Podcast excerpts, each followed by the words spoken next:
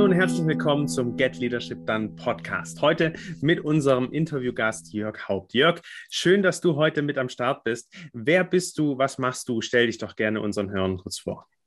Ja, hallo Micha. Ich freue mich auch, heute mal dabei sein zu dürfen. Ich bin, äh, wie du schon gesagt hast, Jörg Haupt, Experte für Vertriebserfolg. Und was mache ich als dieser Experte? Ich ähm, arbeite mit Unternehmern und Geschäftsführern von kleinen und mittelständischen Unternehmen zusammen und äh, unterstütze sie dabei, wie sie ihren Vertriebserfolg deutlich und nachhaltig steigern können. Das heißt, ich arbeite mit diesen äh, ja, Geschäftsführern oder eben Inhabern persönlich zusammen äh, in einer 1 zu 1 ähm, ähm, Zusammenarbeit und ähm, helfe ihnen dabei, dass sie nach innen wirksamer werden. Und äh, das betrifft natürlich auch Führung insbesondere. Also, dass über die Verbesserung der Führungsarbeit letztendlich alle anderen Prozesse, die vertriebsrelevant sind und äh, ja, ja, verbessert werden können und das Kundenerlebnis einfach ein besseres ist. Das wäre mal auch meine erste Frage gewesen. Wir sind ja im Get Leadership Done Podcast. Was hat denn Vertrieb mit Führung zu tun? Ganz viel. Ähm, also nichts passiert von alleine und ich denke, jede Leistung muss in irgendeiner Form orchestriert werden. Und ähm, also das, das sehen wir ja selbst bei einem Konzert. Da gibt es immer einen Dirigenten. Äh, nicht, weil die Menschen ihre Instrumente nicht beherrschen, sondern weil es um das Orchestrieren des Zusammenspiels geht damit genau die Wirkung beim Publikum entsteht, die eben entstehen soll. Dass im Publikum Menschen sitzen und sagen, boah, faszinierend irre. Und diese zentrale Aufgabe hat der Dirigent. Und das übertrage ich jetzt mal ins Unternehmen. Das ist für mich eben die Führungskraft in der direkten äh, Form zum Team hin. Und im Unternehmen selbst ist es der Inhaber beziehungsweise der Geschäftsführer, der Dirigent des gesamten Unternehmens. Und da gibt es eben Abteilungsleiter, die eben, ich sag mal, die erste Geige spielen oder die erste Trompete, was auch immer. Und ähm, so diese Metapher, die benutze ich immer ganz gerne, weil dadurch eigentlich deutlich wird, dass das was ganz Elementares ist. Mhm. Jetzt hast du beschrieben, also wirksam nach innen sein. Was verstehst du da darunter? Also ähm, in erster Linie geht es mal darum, dass der Fokus, und das mag jetzt beim, beim ersten Mal hören etwas äh, seltsam zu sein, weil es immer um äh, bei, bei, bei Verkauf oder so geht es ja meistens um die Kundenzufriedenheit und diese Themen. Äh, ich definiere das etwas anders, wenn der Fokus des Unternehmers auf die Qualität der Mitwirkenden im Unternehmen altes Wort, Mitarbeitende, ähm, gerichtet ist, dann verbessert sich die Leistung und das Erlebnis beim Kunden automatisch. Mhm. Also in dem Moment, wo ich meine, meine Managementleistung, meine Wirksamkeit äh, im Management viel stärker auf die Kompetenzentwicklung, die Potenzialentfaltung der Mitwirkenden im Unternehmen äh, ausrichte, äh, hat mein Kunde, von dem ich letztendlich ja lebe als Unternehmen, ähm, automatisch eine bessere Leistung. Das ist ganz einfach. Das ist ein spannender Punkt, weil dann sind wir uns ja gar nicht so unähnlich. Ähm, weil das ist ja auch mein großer Auftrag, äh, wenn ich mit Führungskräften arbeite. Wieso oder aus welchen Gründen bezeichnest du dich denn dann als Vertriebsexperte, wenn es darum geht, eigentlich die Mitarbeitenden im alten Jargon äh, so aufzustellen, dass sie ihre Arbeit gut machen?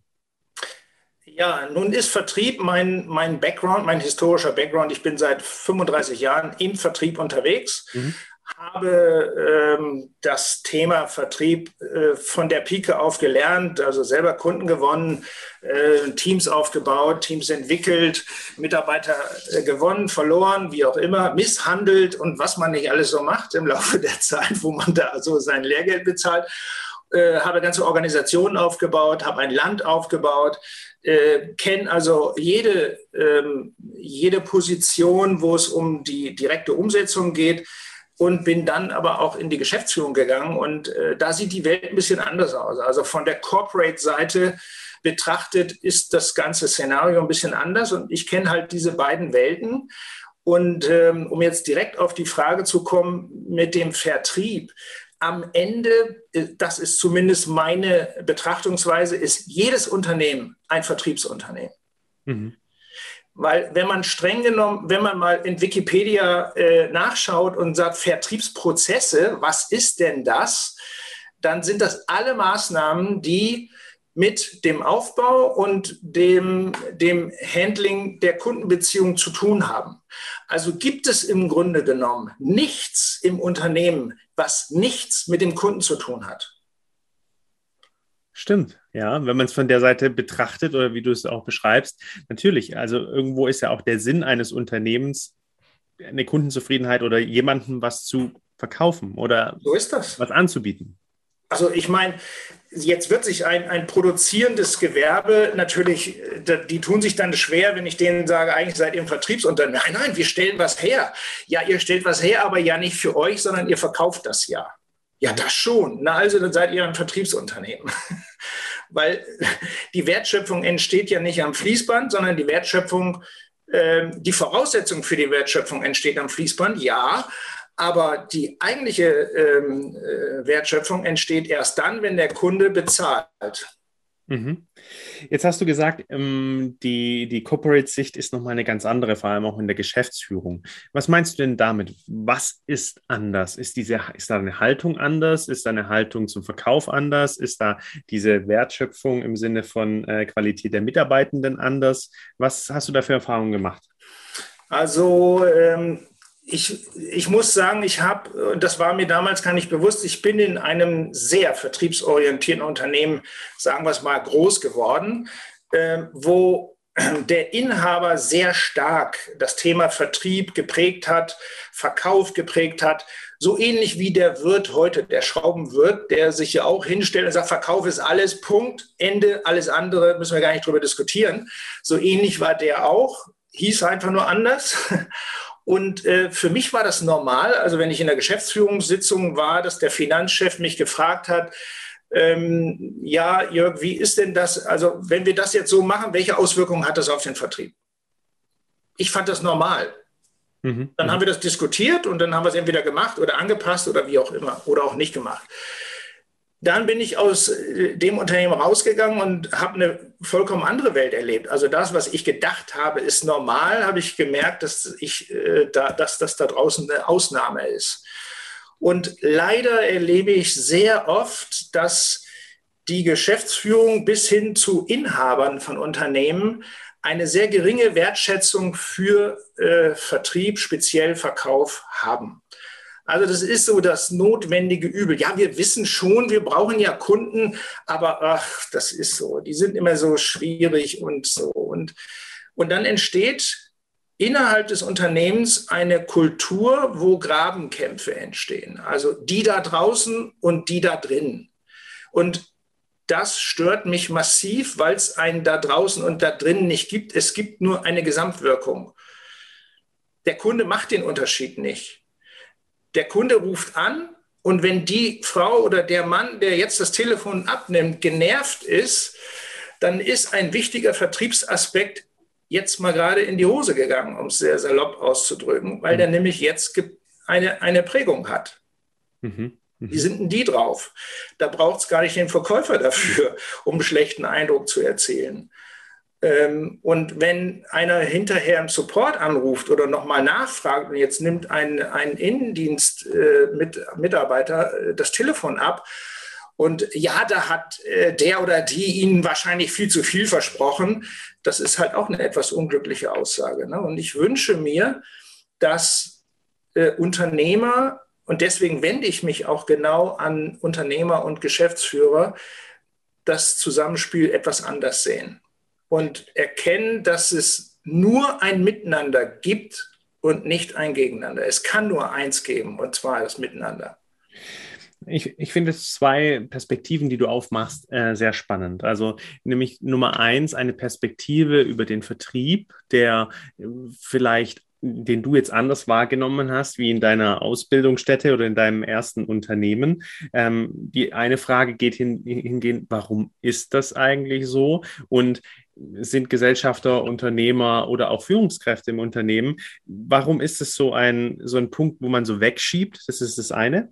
Und der zweite Aspekt, der mir auffällt, ist, ähm, Du hast ja gesprochen von Qualität der Mitarbeitenden, also auch diese, diese Führungsthemen. Brauchen die dann eigentlich mehr vertrieblichen Anteil? Aus meiner Sicht auf jeden Fall. Weil, also warum ist das so? Kommen wir mal zu dem Teil deiner, deiner äh, Frage. Äh, aus meiner Sicht ist es so, ein Geschäftsführer oder ein Unternehmer, der kommt sehr selten aus dem Verkaufsbereich der kommt typischerweise, also entweder hat er Betriebswirtschaft studiert oder so, also hat einen betriebswirtschaftlichen Background, was ja okay ist, oder er ist so ein Self-Made äh, Man und hat das eben von der Pike auf, aber vielleicht mehr produktionsorientiert ähm, gemacht oder eben wirklich self-made, alles selber aufgebaut. Und dann fehlen ähm, natürlicherweise äh, die anderen Betrachtungsweisen. Das wäre genauso, wenn einer, der jetzt nur immer Vertrieb gemacht hat, wird auf einmal Geschäftsführer. Ähm, ich glaube, das kommt dann auch ein bisschen komisch, weil der eben äh, die anderen Geschäftsfelder, die ja da sind und die wichtig sind, vielleicht genauso wenig wertschätzt, wie es umgekehrt der Fall ist. Und dabei geht es eben gar nicht darum, was wertschätze ich mehr, sondern äh, dass ich alles wert, gleich wertschätze. Mhm. Und wie bringe ich das am besten zusammen? Oder was ist denn, wenn du mit den geschäftsführenden Gesellschaftern oder mit einem, mit einem Inhaber ähm, gearbeitet hast, was kann der am Schluss? Also der kann, äh, der hat sein Leben auf jeden Fall mal, äh, es ist ruhiger weil er nämlich lernt, und das ist der, der wichtigste Teil unserer Zusammenarbeit, weil er lernt, äh, den Führungskräften die richtigen Aufgaben zu übergeben, ihnen Verantwortung zu geben und sie auch in dieser Verantwortung positioniert. Um ihnen damit eine Vorlage zu geben, wie sie es nämlich genauso dann mit ihrem Team machen wie drückt sich diese, ich sag mal, Vorgaben aus? Sind es dann eher kennzahlenorientierte Dinge, Ziele, an denen man sich orientieren kann? Sind es weiche Faktoren? Äh, beides. Also Kennzahlen sind aus meiner Sicht wichtig. Nur eine Kennzahl nützt dir nichts, wenn du den emotionalen Zusammenhang einer Kennzahl nicht kennst. Und wenn du eine Kennzahl erhebst, dann muss auch eine Konsequenz damit verbunden sein. Also frag nicht nach Kennzahlen, wenn du hinterher nichts damit machst. Äh, und jetzt nehme ich da mal ein ganz praktisches Beispiel. Ähm, nehmen wir jetzt mal einen klassischen Verkauf, einen Außendienst, wo es um äh, wo, wo, wo Leads äh, mal angegangen werden. Was sagt mir eine Zahl zum Beispiel, der Mitarbeiter oder der Verkäufer hat nur noch 20 Leads? Was sagt das? Dass er noch 20 Leads hat. So. Ja, genau. Aber das ist jetzt äh, passiert aus meiner, aus meiner praktischen Erfahrung Folgendes. Der ruft die nicht an. Und das ist die Irrationalität, die im Menschen steckt. Der ruft die deswegen nicht an, weil wenn er die jetzt abtelefoniert, hat er keinen mehr. Das ist vollkommen irrational, mhm. aber genau das läuft ab. Das heißt, wenn ich mich mit Kennzahlen auseinandersetze, muss ich auch verstehen, was passiert bei welcher Zahl. Mhm. Genauso wie wenn ich sehe, okay, der hat, ähm, weiß ich nicht, der hat eine, der hat eine Verschiebequote bei äh, Terminen, die ist äh, im Verhältnis zu anderen höher. Dann äh, sagt mir das ja was. Dann macht er ja wahrscheinlich im Telefonat irgendwas anders als andere. Also verheizter wertvolle Leads. Also muss ich ja jetzt mal mit dem reden. Mhm ich muss ja mal eruieren, okay, pass mal auf, also äh, der macht das so und da sind, im Durchschnitt sind die Zahlen so, bei dir sind sie so. Wo dann liegt das? Mach mal das Telefonat vor. Und das ist, und da leite ich eigentlich zu einem wichtigen Punkt rüber. Ähm, die Themen, die gemacht werden sollen, werden gesagt, dass sie gemacht werden sollen, aber selten richtig trainiert. Und das gilt insbesondere für die Führungskräfte. In welcher Facette? In der Facette, dass, ähm, also ich unterstelle jetzt mal ähm, gut ausgebildeten Führungskräften, dass sie ein hohes theoretisches Wissen haben über, über Führungsarbeit. Das unterstelle ich jetzt mal, weil das ist auch nicht so kompliziert. Das kann man sich ja im Zweifelsfall mit ein paar Büchern aneignen. Äh, aber viele haben halt auch mal eine Ausbildung gemacht, was auch immer das ist. Aber diese Ausbildung ist, beschäftigt sich sehr oft mit Führungsmodellen und was denn da so geht und wie auch immer. Wenn es dann aber um die Umsetzung geht, wie mache ich das denn jetzt? Das ist eigentlich vergleichbar wie mit den ganzen Online-Kursen, die angeboten werden. Ja, dann habe ich auch jetzt erfahren, wie das alles geht. Ich wurde vielleicht auch motiviert und inspiriert und alles Mögliche. Aber wenn das fertig ist, muss ich es ja umsetzen. Wie setze ich das denn jetzt um? Praktisch. Und jetzt auch hier ein Beispiel. Ähm, ein, ein, ein Mitarbeiter tut einfach nicht die Dinge, die er tun soll, die verabredet waren. Wie führe ich denn jetzt das Gespräch mit dem? Und zwar so, dass ich sehr wohl dieses Thema ernsthaft anspreche, aber gleichzeitig auch den menschlichen Aspekt dabei berücksichtige. Also auch in Betracht ziehe, hey Mensch, also normalerweise leistet der immer, äh, liefert der gute Ergebnisse, was ist denn bei dem los? Also auf die menschliche Ebene mich äh, begebe und versuche zu ergründen, was hat zu einer Veränderung geführt. Und dann auch dem Thema, was dann kommt, den Raum zu geben und jetzt eine Möglichkeit zu finden, okay, was können wir ändern? Und welche Rolle spiele ich dabei und welche Rolle spielst du dabei? Mhm. Und jetzt mache ich eine Vereinbarung. Du machst das, ich mache das. Und wir machen das jetzt mal so, dass wir die nächsten drei Wochen vielleicht in einem engeren Turnus miteinander zusammenarbeiten, wie auch immer. Also ist ja nur ein Beispiel, ja. Aber dieses Gespräch zu, zu führen und die Empathie zu entwickeln, das ist Training. Das ist nicht, das lässt sich weder durch ein Buch ähm, äh, umsetzen, noch durch irgendeinen Lehrgang, den man macht. Das musst du trainieren und zwar immer wieder trainieren. Das ist nicht einmal gemacht. Was hindert denn deiner Meinung nach viele daran, genau das so umzusetzen? Oder ich sag mal nur ganz banal, Respekt miteinander umzugehen, respektvoll. Ich glaube, dass da sehr oft ein Ego-Thema mit reinspielt. Ne? Also nun ist unsere Gesellschaft ja auch ein bisschen seltsam geprägt ähm, dass, äh, ja, jetzt bin ich Führungskraft. Also ich kenne das noch von früher, als ich noch sehr jung war. Äh, was ist denn dein Mann? Ja, mein Mann ist Prokurist. Was ist denn das für eine Aussage? Ja, also mein Mann ist Prokurist. Also äh, das hat sich sicherlich etwas verwässert, aber trotzdem ist das noch in den Köpfen drin. Jetzt bin ich Führungskraft. Jetzt sage ich, was gemacht werden kann. Mhm.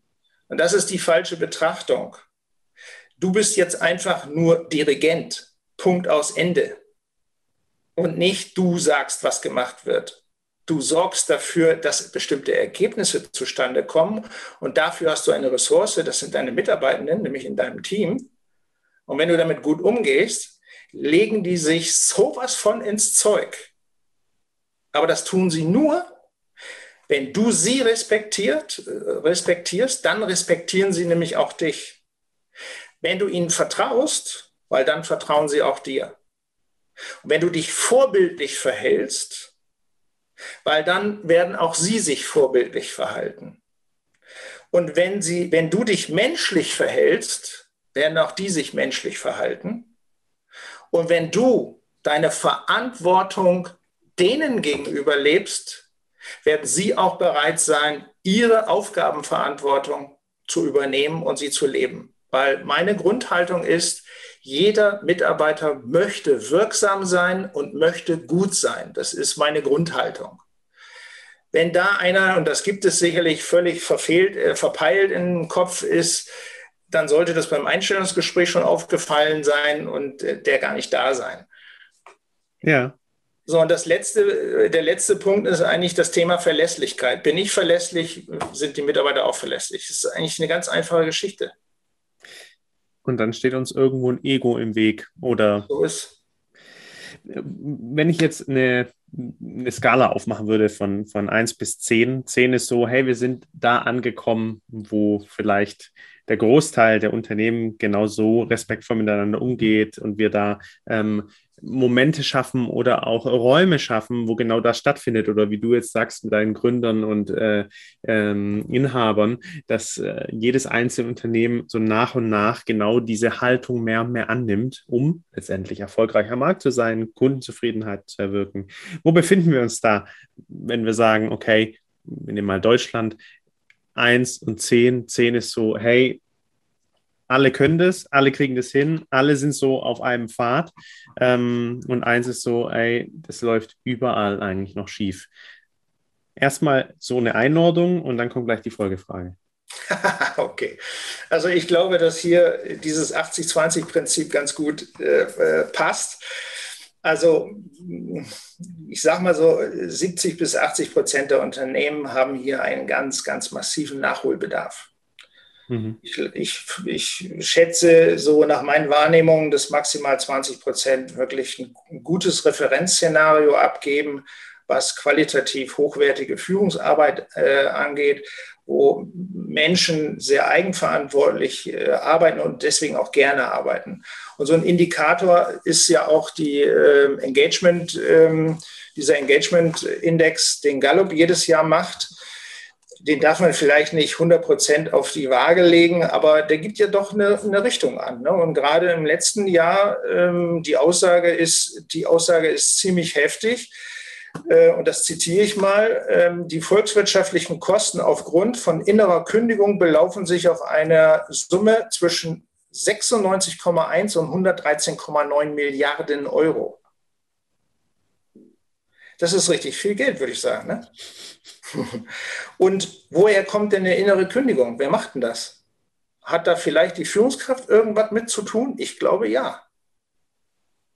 Und das zeigt, denke ich, auf, dass obwohl ähm, diese, dieses, dieser Engagement-Index, der wird ja schon seit, weiß nicht, über 20 Jahren oder was gemacht. Also Gallup gibt es seit 80 Jahren, aber die werden ja nicht immer mit dem angefangen haben. Also diesen äh, Engagement-Index, den gibt es schon so lange und der ändert sich im Grunde unwesentlich. Mhm. Wenn ich aber mit Führungskräften spreche oder mit Geschäftsführern spreche und das Thema Menschlichkeit in der Führung, ja, das ist uns ganz wichtig, das machen wir schon. Mhm.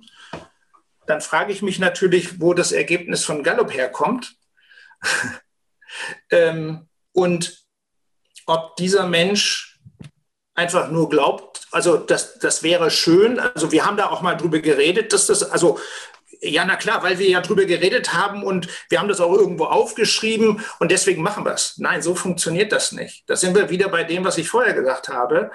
Die Sachen funktionieren ja nicht nur, weil ich auf meine Homepage äh, draufschreibe, wir sind ein menschlich geführtes Unternehmen. Nein, sicher nicht.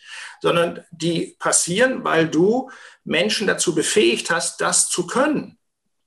Und das ist, das ist kein Prozess, der über Nacht äh, einfach, du kannst ja nicht wie ein Lichtschalter äh, umkippen und dann, dann ist das einfach da. Nein, das ist ein Prozess.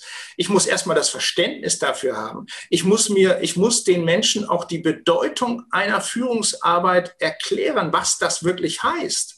Und wenn es dann eben auch um Geld geht, ja, also aus fehlende oder fehlende äh, Führungskompetenzen führen weltweit zu Milliarden äh, Schäden im Endeffekt. Und zwar auf zwei Seiten. Nicht gemachter Umsatz und dadurch könnten ja auch Arbeitsplätze unter Umständen verloren gehen, was ja schade ist, was gar nicht notwendig wäre. Und auf der anderen Seite entstehen Kosten im Gesundheitswesen durch Burnout, Traumata und alles Mögliche. Also das sind zwei Seiten, die wir hier sehen müssen. Ähm, also eine innere Kündigung äh, mündet ja sehr schnell in einem Burnout oder kann sehr schnell in einem Burnout äh, münden. Also geht es hier um zwei Aspekte. Es geht einmal um die Sicherung der Ertragsfähigkeit eines Unternehmens oder mit anderen Worten Profitabilität. Und auf der anderen Seite geht es darum, eben Menschen leistungsstark zu halten. Ähm, wenn du jetzt in die Zukunft blickst oder da ein bisschen jetzt auch weiter spinnst, genau an diesem Punkt, diese zwei Aspekte auch mit reinnimmst, was muss sich denn ändern? Also das ist so, Ja, ich habe da keine Zeit dafür. Ich habe viel zu viele Sachen auf meinem Tisch. Also wenn ich das jetzt auch noch machen soll, aber wieso hast du denn so viele Sachen auf dem Tisch? Da dreht sich das nämlich im Kreis. Also äh, der Fisch stinkt bekanntlich immer zuerst am Kopf. Und das ist hier bei diesem Thema genau das Gleiche.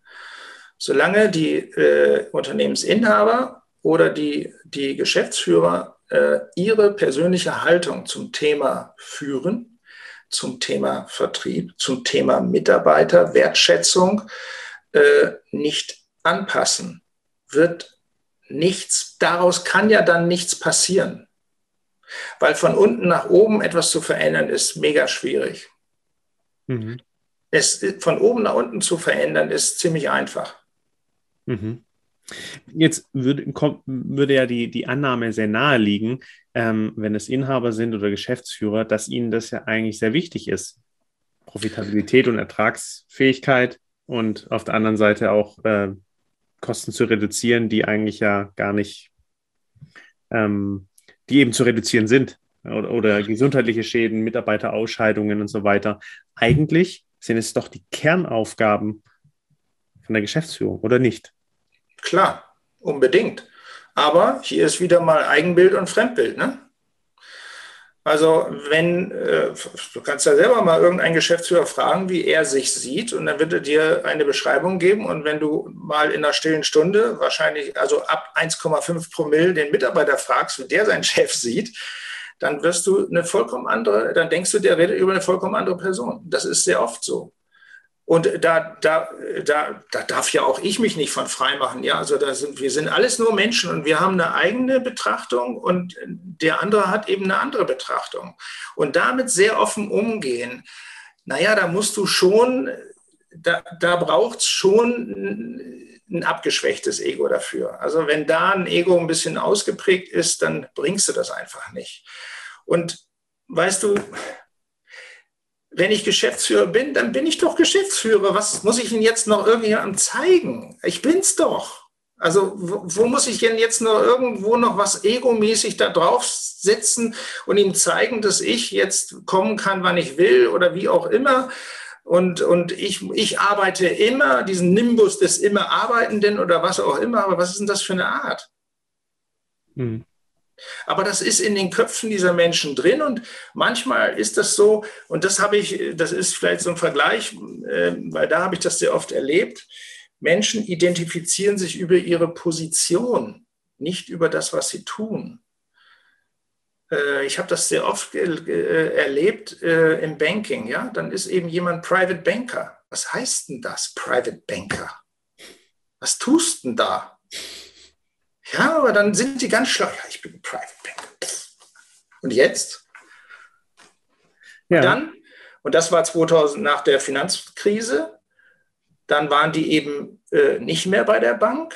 Und jetzt ist eine Welt zusammengebrochen. Nicht nur, dass die Frau weggelaufen ist, weil die Kreditkarte ja nicht mehr funktioniert hat, ähm, sondern jetzt ist für die eine Identität zusammengebrochen.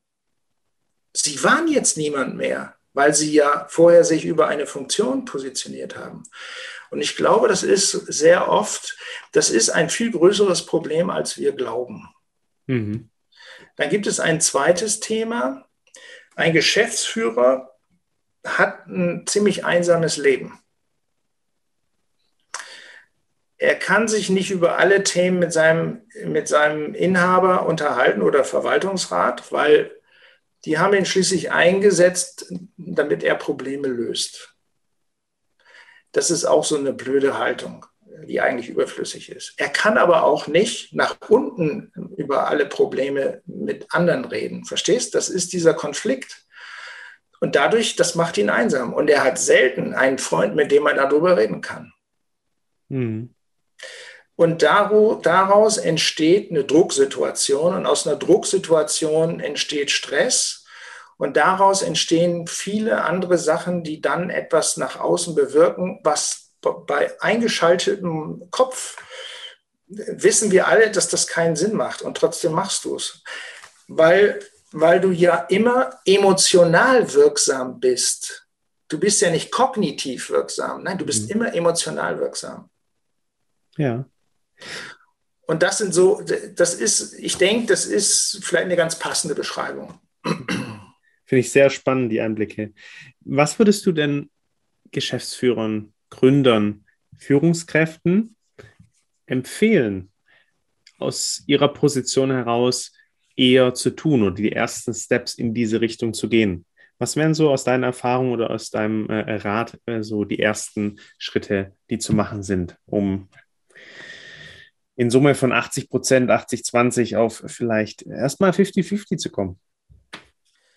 Ähm, das erste ist mal, dass ähm, es darum geht, dass es nur ein Miteinander geben kann. Also das muss mal da oben im Kopf und vor allen Dingen im Herz angekommen sein. Und das Herz ist in dem Fall das Wichtigere. Es gibt hier nur ein Miteinander. Wenn ich eine Entscheidung treffe, weil ich sie toll finde und fünf Leute erklären mir, aus welchen Gründen das keinen Sinn macht, dann wäre es vollkommen dämlich, ähm, äh, diese Entscheidung umzusetzen. Wird aber oftmals gemacht, weil ich ja derjenige bin, der Entscheidungen treffen darf. Äh, und da kommen wir zu dem zweiten Thema. Öffne dich mal anderen äh, Blickwinkeln. Nimm mal deine eigene Meinung nicht für so wahnsinnig wichtig. Das ist nur eine Meinung, aber äh, schau, wenn du mit Führungskräften oder auch mit Mitarbeitenden sprichst, dann haben die einen ganz anderen Betrachtungswinkel. Und ich habe immer wahnsinnig viel von diesen anderen Betrachtungswinkeln gelernt. Und mir war das immer vollkommen egal. Wer, wer eine gute Idee hat, hat eine gute Idee. Und ich habe doch, das ist doch mir wurscht, ob die jetzt von mir kommt oder von jemandem anders kommt. Sie kommt uns allen zugute. Und wenn das wirklich ernsthaft gelebt wird, dann entsteht eine Dynamik und die passiert relativ schnell. Das ist das Verrückte. Das, das dauert nicht jetzt ein Jahr oder sowas. Das geht ganz schnell. Es muss nur ehrlich sein. Mhm. Ich, ich nehme, ich höre mir dich ehrlich an. Dazu muss ich dich aber sehen. Verstehst du? Das ist dieses, ich habe mit Mitarbeitenden insbesondere gesprochen, die haben das Gefühl, sie werden nicht gesehen. Kannst du dir vorstellen, wie schlimm das ist, wenn du das Gefühl hast, du wirst nicht wahrgenommen? Du bist da, gehst jeden Tag dahin und du wirst nicht wahrgenommen. Das kann ja nicht sein. Mhm. Das, das stelle ich mir vor, also da ist Gefängnis wahrscheinlich ein Spaziergang dagegen. Ähm, das ist echt krass, aber das ist eine Realität, leider. Also nimm Menschen wahr. Also ich habe also ich habe den, den Ruf gehabt früher, wenn, wann immer ich einen Mitarbeiter getroffen habe, habe ich gesagt, hey, hallo, wie geht's? Den Namen habe ich vielleicht nicht immer gewusst, das ist so ein bisschen meine Schwäche und so. Aber ich habe immer, und ich habe das ernst gemeint, hey, wie geht's? Und dann, ja, soweit ganz gut. Ich so, okay, also einige Sachen sind gut und was genau ist jetzt nicht okay? Ja, woher wissen Sie das? Ich sage, ich höre doch, was Sie sagen. Also was ist jetzt nicht okay? Und manchmal haben die mir irgendein privates Thema erzählt. Manchmal haben sie mir erzählt, dass sie an irgendeiner Stelle anstehen. Dann habe ich die zu ihrer Führungskraft geschickt. Oder wenn es was ganz Einfaches ist, dann habe ich sie halt gefragt, okay, hast du mal eine Lösung überlegt? Nee, noch nicht. Dann überleg dir mal eine Lösung. Und pass mal auf, wenn du drei Lösungen hast, dann gehst du zu deiner Führungskraft und redest mit deiner Führungskraft darüber. Also, es muss einfach nur präsent sein ich denke, das ist ein ganz guter Begriff dafür. Du musst präsent sein. Mhm. Und präsent sein spüren Menschen. Mhm. Ja, super. Also ne, im Raum auch, man merkt, ob man anwesend ist oder nicht. Genau. Das, was du beschreibst mit äh, nicht gesehen werden, das äh, ist auch mir ein Begriff und glaube, das sind äh, schöne erste Impulse auch, ähm, die wir hier noch mit oder die du jetzt hier noch mit rausgegeben hast. Jörg, ich danke dir erstmal für deine Impulse hier. Ähm, es war eine spannende Runde. Ähm, wenn man sich weiter mit dir connecten möchte, mit dir auch vielleicht mal in so einen Call einsteigen will, weil man sagt, hey, das war jetzt irgendwie echt spannend. Wo kann man dich denn erreichen? Wie kriegt man dich? Ähm, wo bist du vertreten? Also das Einfachste ist wahrscheinlich äh, auf LinkedIn zu gehen und da ähm, mich zu suchen. Ähm, äh, mein Profil ist, glaube ich, da mit Haupt Global eingegeben, aber Jörg Haupt und dann äh, äh, Jörg Haupt, Experte für Vertriebserfolg, dann wirst du das schon finden. Das bin ich dann. äh, und das ist auf jeden Fall da, das ist so der zentrale Zugangspunkt. Da gibt es alle Informationen über das, was ich mache, wer ich bin und auch Zugang zur Webseite. Und ähm, dann kann man sich das da mal angucken. Die Webseite muss ich noch ein bisschen aufpolieren. Äh, also deswegen ist das LinkedIn-Profil jetzt vielleicht äh, viel, viel sinnvoller. Da gibt es auch die Möglichkeit, einen Termin äh, über Calendly zu machen, Kennenlerngespräch zu buchen. Ähm, wenn du da vielleicht im Text auch einen Link reinmachen willst, schicke ich dir den gerne zu. Also dann kann man auch einfach einen Termin buchen und dann schon mal kurz beschreiben, was man gerne mit mir besprechen möchte und dann reden wir einfach miteinander. Sehr schön. Ja, herzlichen Dank. Werde ich mit einfügen. Den Link nehme ich gerne mit dazu. Ähm, ich danke dir für deine Zeit, für deine Impulse und sag ciao. Sehr gerne. Vielen Dank, dass ich hier dabei sein durfte.